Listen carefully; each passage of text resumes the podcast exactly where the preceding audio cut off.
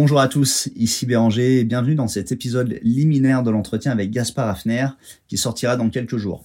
Alors, l'idée des épisodes liminaires, c'est de pouvoir vous présenter en l'espace de 10-12 minutes qui est le prochain invité, quel est son, parcours, qu'est-ce qu'il fait, quels sont ses, ses faits d'armes en matière de croissance externe et surtout de pouvoir vous donner un petit avant-goût de l'entretien à venir en vous expliquant les sujets abordés, les points clés, bref, en, vous faisant un petit teaser euh, du prochain entretien pour savoir si vous aurez envie de l'écouter, si vous avez besoin de l'écouter. Donc je vais recevoir, enfin j'ai reçu déjà euh, Gaspard Hafner, qui est le, le cofondateur de MIME, une startup euh, française qui fait partie de la French Tech, qui aujourd'hui, en 2023, fait 100 millions d'euros de chiffre d'affaires, qui est complètement bootstrappé, donc qui n'a, qui n'a jamais levé de fonds, qui est 100% rentable depuis le début, et qui aujourd'hui a déjà 12 millions d'utilisateurs. Mais je reviendrai dans, dans, quelques minutes sur euh, la description plus précise de, de Mime. Aujourd'hui, Gaspard Hafner, pour vous le, présenter un peu, eh ben, il, faut, il faut comprendre que c'est un entrepreneur assez expérimenté, puisqu'il a démarré ses premiers business à l'âge de 12-13 ans. Euh, il a appris à coder à tout seul, il est, il est développeur, on va dire, de,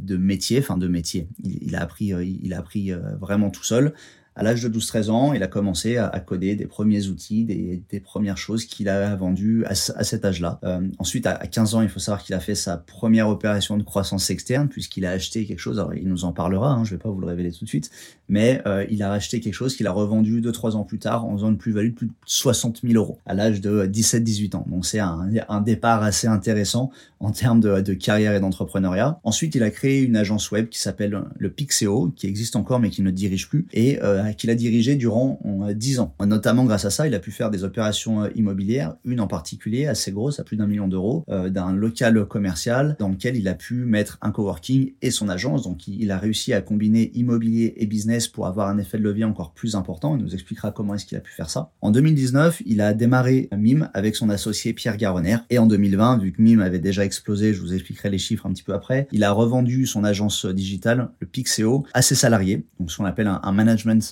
de buyout, c'est les salariés qui ont, euh, racheté l'entreprise. Et là, depuis début 2023, il a démarré un groupe euh, d'hôtellerie-restauration en euh, rachetant des fonds de commerce aux enchères et en prenant des parts dans des restaurants. Donc il nous expliquera comment est-ce qu'il commence à, structurer ce groupe de restauration et comment est-ce qu'il est qu'il gagne du temps en rachetant directement des fonds de commerce d'activités existantes. un petit mot à propos de, de Mime. Donc Mime, qu'est-ce que c'est? C'est une startup, c'est un outil qui permet aux créateurs contenu de vivre de leur passion. Si vous avez une expertise, une passion, quelque chose que vous avez envie de, partager qui est monétisable, Mime va mettre à disposition toute la tech, l'écosystème et même la visibilité pour vous permettre de le faire. C'est une sorte de réseau social privé. Pensez peut-être à euh, Instagram où euh, il y aurait certains posts, certains contenus qui seraient payants pour les personnes qui sont euh, les plus les, plus fidèles, et eh ben c'est un petit peu ça. Ils ont lancé Mime avec son associé Pierre Garonner en 2019 et euh, la croissance a été, la croissance pardon a été pour le moins fulgurante puisque la première année ils font 3 millions de chiffres d'affaires en 2019. Ensuite, en 2020, ils font 30 millions de chiffres d'affaires. Ils font x10. En troisième année, ils font 60 millions de chiffres d'affaires. En quatrième année, 75 millions de chiffres d'affaires. Et la cinquième année, 2023, ils viennent de clôturer à 100 millions d'euros de chiffre d'affaires. Donc c'est assez incroyable comme euh, croissance. On n'est même plus sur une start-up, on est sur une scale-up. Et ce qui est encore plus fou, c'est qu'ils n'ont jamais levé de fonds. Ils sont rentables depuis le premier jour et euh, seulement maintenant, depuis quelques mois, ils commencent à se pencher sur euh, une levée de fonds. Ils ont entamé les démarches pour lever des fonds et une levée de fonds assez conséquente, puisqu'on parle de plusieurs dizaines de millions d'euros pour pouvoir accélérer d'autant plus leur croissance. Ils sont membres de la French Tech que 120 depuis deux ans. Donc la French Tech 120, c'est les 120 startups françaises les plus prometteuses. Et euh, parmi la French Tech euh, à 120, ils sont à moins d'une dizaine à n'avoir euh, jamais levé de fonds. Donc c'est extrêmement rare.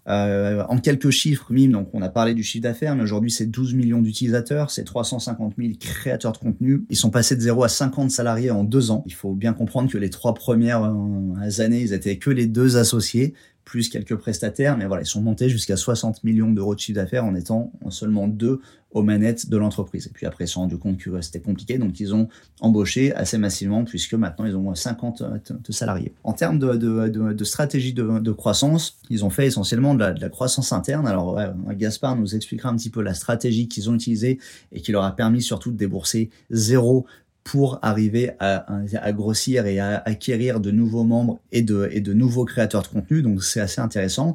Et puis ils ont quand même aussi euh, déjà réalisé une première opération euh, de euh, croissance externe et ils en ont une deuxième en cours. Et on verra aussi les autres opérations qu'ils envisagent de faire dans le, dans le, futur. Alors, au niveau de l'entretien, vous allez voir, on l'a divisé en deux. On a d'abord, on va parler essentiellement de MIM et ensuite on va, on va parler des autres activités de Gaspard. au sujet de MIM, on va donc aborder les stratégies de croissance qu'ils ont utilisées jusqu'à maintenant. Comme je vous disais juste avant, on, on va voir comment ils ont fait en croissance interne euh, pour arriver à débourser à zéro en termes de marketing, de, de communication. On va aussi parler de leur levée de fonds c'est intéressant parce qu'une levée de fonds à plusieurs dizaines de millions, il y a quand même des choses assez passionnantes à comprendre. Pourquoi est-ce qu'ils lèvent autant de fonds euh, Comment est-ce qu'ils vont utiliser derrière les fonds, etc. Et puis on, parlera bien évidemment de euh, la croissance externe comme euh, stratégie pour MIM. Donc ce qu'ils ont déjà fait, ils ont déjà racheté une première société. Il nous expliquera pourquoi, comment, comment ça s'est passé. On va voir aussi un deuxième deal de, de rachat qui est en cours. Et puis on a les types d'opérations de croissance externe qu'ils envisagent. Ils ont identifié un type de société euh, bien spécifique qui serait un vrai levier de croissance pour eux s'ils pouvaient les, les, racheter. Donc euh, Gaspard nous en parlera. Et puis on va parler de l'autre euh, parcours de Gaspard qui est son, son parcours en tant qu'investisseur et, et, de ses autres activités. Donc il va nous parler de sa première opération de croissance externe à seulement 15 ans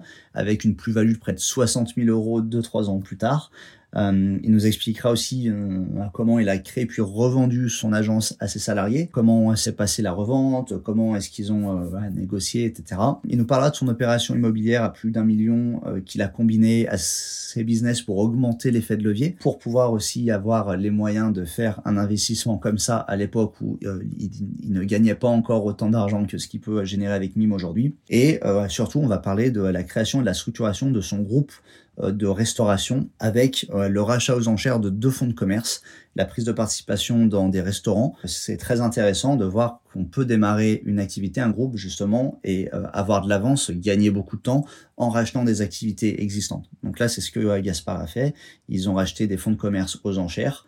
Il nous expliquera un peu comment est-ce que ça se passe, quelles sont les spécificités de, de tout ça, et puis surtout l'ambition qu'il a maintenant aujourd'hui avec ce groupe de restauration et d'hôtellerie, ce qu'il a envie de faire, les autres type de commerce euh, qui pourrait racheter. Bref, des choses vraiment passionnantes. J'ai hâte que vous écoutiez l'épisode, que vous me disiez ce que vous euh, en avez pensé. En tout cas, faites-moi confiance, Gaspard a énormément de choses à partager et il y aura des notes à prendre. Je vous retrouve très bientôt, euh, donc dans quelques jours quand cet euh, entretien va sortir. En attendant, comme d'habitude, si ça vous plaît, si vous avez envie de m'encourager, n'hésitez pas à mettre un commentaire, une bonne note, 5 étoiles sur les plateformes euh, d'écoute, Apple Podcast, Spotify, Deezer, Amazon Music, etc., etc. Je vous en serai reconnaissant. Ça permet de faire reconnaître le podcast et de m'encourager à vous proposer toujours plus de contenu. Je vous dis à très vite pour l'entretien avec Gaspard Hafner et on va passer une excellente journée. Ciao